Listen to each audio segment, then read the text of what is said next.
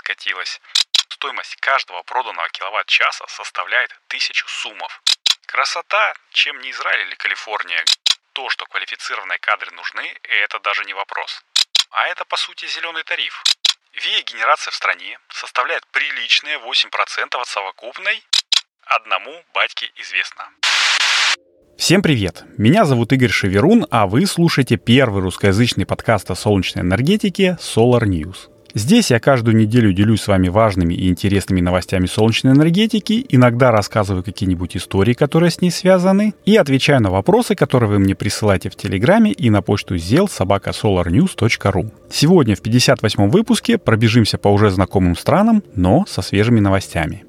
Традиционно перед началом я хотел бы сказать спасибо всем тем, кто поддерживает Solar News, рассказывая о подкасте и нашем сайте своим друзьям. Вы прям супер, молочинки. Также спасибо патронам Solar News на сервисах Patreon и спонсор. И если вы еще не знаете, кто это такие, то это люди, которые поддерживают проект материально. Я сейчас собираю деньги на новый микрофон, о котором говорил в прошлом выпуске, поэтому и единоразовая поддержка с помощью сервисов CloudTips или бота в Телеграме будет очень хорошим подспорьем. Ну и, конечно же, отдельный привет вот этим вот нашим ребятам, подписчикам из Телеграма. Если вы еще не один из них, то подписывайтесь. Ссылочка, как всегда, будет в описании, а меня ужасно радует, что в чатике канала уже идут жаркие дискуссии на солнечные темы. Ну и давайте к новостям. Ребят, у меня тут складывается такое впечатление, что Узбекистан прям готовится стать новым и безапелляционным лидером солнечной отрасли, если не среди всех стран мира, то хотя бы среди стран-участниц бывшего СССР. Я в этом году уже два или три раза, по-моему, говорил, что у них там так круто, в смысле резко развивается солнечная энергетика. И вот тебе на, еще одна новость. 1 мая в Узбекистане вводится требование установки солнечных панелей на не менее чем 50% свободной части крыши, сдаваемых в эксплуатацию, ну то есть новых многоквартирных домов. Это предусмотрено постановлением президента Шавката Мирзиёева от 16 э, февраля, которое называется «Об ускорении и энергосберегающих технологий в 2023 году». Красота, чем не Израиль или Калифорния, где тоже, в общем-то, каждый новый дом обязан иметь либо солнечные панели, либо водонагреватели. Ну, это касается только Израиля. Но Восток дело не только тонкое, но и принципиальное. Если сказали, что все устанавливают, значит персональную ответственность ведем. Так и запишем министр строительства и ЖКХ, зампред Совета министров Каракалпакстана, это местная такая автономия, и все хакимы областей, ну, это типа наших губернаторов, лично, значит, отвечайте, чтобы все из 765 домов, которые должны быть введены в строй в этом году, были солнечными панелями. Министерству строительства и ЖКХ совместно с региональными властями в недельный срок было поручено также обеспечить создание компаний по установке и обслуживанию солнечных панелей на многоэтажных домах с привлечением субъектов предпринимательства. Ну вот, как говорится, и разгадочка подкатилась. Компании организуются какие надо, бюджет раздается правильным людям, а там главное, что все, что сказал президент, мы все вроде выполнили. Ну а как оно выполнено, это уж спрашивайте с тех самых субъектов предпринимательства. Мы-то политики тут, в общем, ни при чем. Вот э, хотелось бы мне, чтобы так не случилось, и чтобы все пошло по правильному пути, чтобы применять персональную ответственность не пришлось, и у всех э, вышеназванных чиновников осталось по две руки. Народ в комментариях на новостном портале газета УЗ ожидаемо разделился на два лагеря. Половина говорит, что это хорошая инициатива, мол, нужная, что давайте, а вторая, вот как я раньше сказал, ничего путного не видит в этом, считает, что ничего не получится, а стоимость квартир и коммуналка вырастет, ну, скажем так, на прилично. Кстати, там в комментариях были еще закидоны про то, что обслуживать, мол, такие системы типа тоже нужно уметь, но президент и об этом позаботился. Он дал задание министрам, чтобы те в течение марта-апреля организовали повышение квалификации работников организаций, которые устанавливают и обслуживают солнечные фотоэлектрические системы на домах. Правда, непонятно, за чей счет это будет проводиться, за государственные деньги или частники должны будут сами получать сертификат о повышении квалификации. Да и вообще критерии, которые будут оцениваться и результаты, которых нужно будет достичь, не особо-то ясны. Но то, что квалифицированные кадры нужны, это даже не вопрос. Потому что с 1 апреля в Узбекистане начнется реализация программы «Солнечный дом».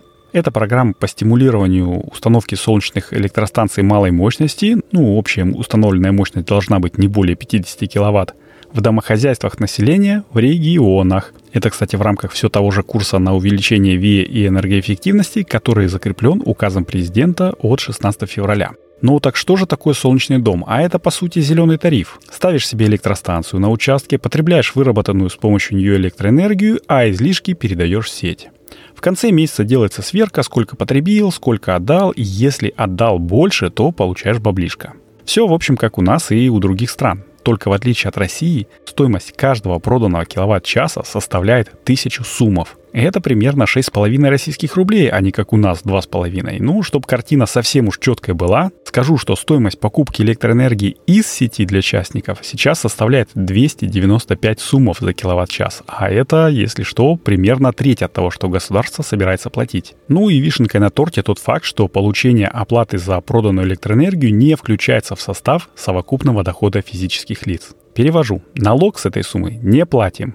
В общем, в конце этого года или начале следующего, ну, если он все-таки настанет, интересно будет посмотреть, как сработали инициативы правительства и наступило ли в Узбекистане лучшее солнечное будущее. А пока что давайте продолжать с новостями из знакомых нам стран.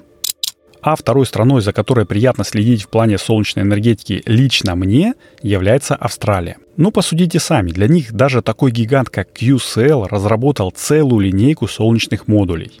Нигде, кроме как в Австралии, не продаются. Заточены под климат и местные условия. Там представляете, целых 13 вариантов монтажа предусмотрено. И 25-летняя гарантия, что тоже не хухры-мухры, в общем, шик. И вот Белла Пикок из австралийского подразделения PV Magazine подсчитала, что в апреле этого года солнечная генерация только крышных электростанций превысит угольную генерацию страны. Прикиньте, все дело в том, что в следующем месяце закрывается угольная электростанция в городе Лидл. Это Новый Южный Уэльс. И солнечная генерация с установленной мощностью крышных СЭС в 20 гигаватт наконец-то вырывается вперед. И не зря Австралию называют континентом наоборот.